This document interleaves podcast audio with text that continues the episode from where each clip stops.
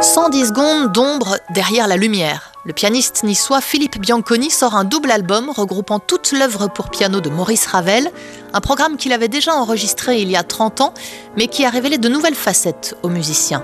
Bianconi a vécu, mûri, évolué, et aujourd'hui, il décèle des choses nouvelles chez Ravel.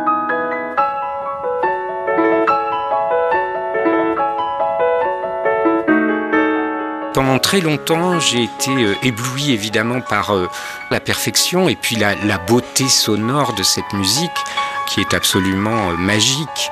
Mais j'étais peut-être resté un tout petit peu trop à la surface.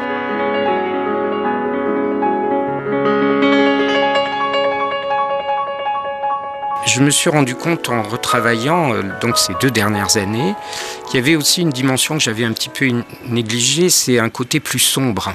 Derrière cette surface absolument merveilleuse, lumineuse, euh, ces couleurs chatoyantes, euh, évidemment avec une très très grande pudeur, parce que c'était dans son tempérament.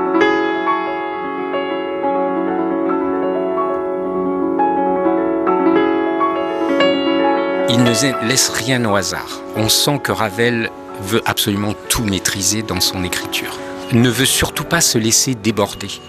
Mais ça ne veut pas dire qu'il n'exprime rien de ses émotions. Au contraire, il exprime ce côté sombre, il exprime de l'angoisse, il exprime une grande sensualité aussi. Mais tout ça à travers un filtre et quelque chose de très maîtrisé.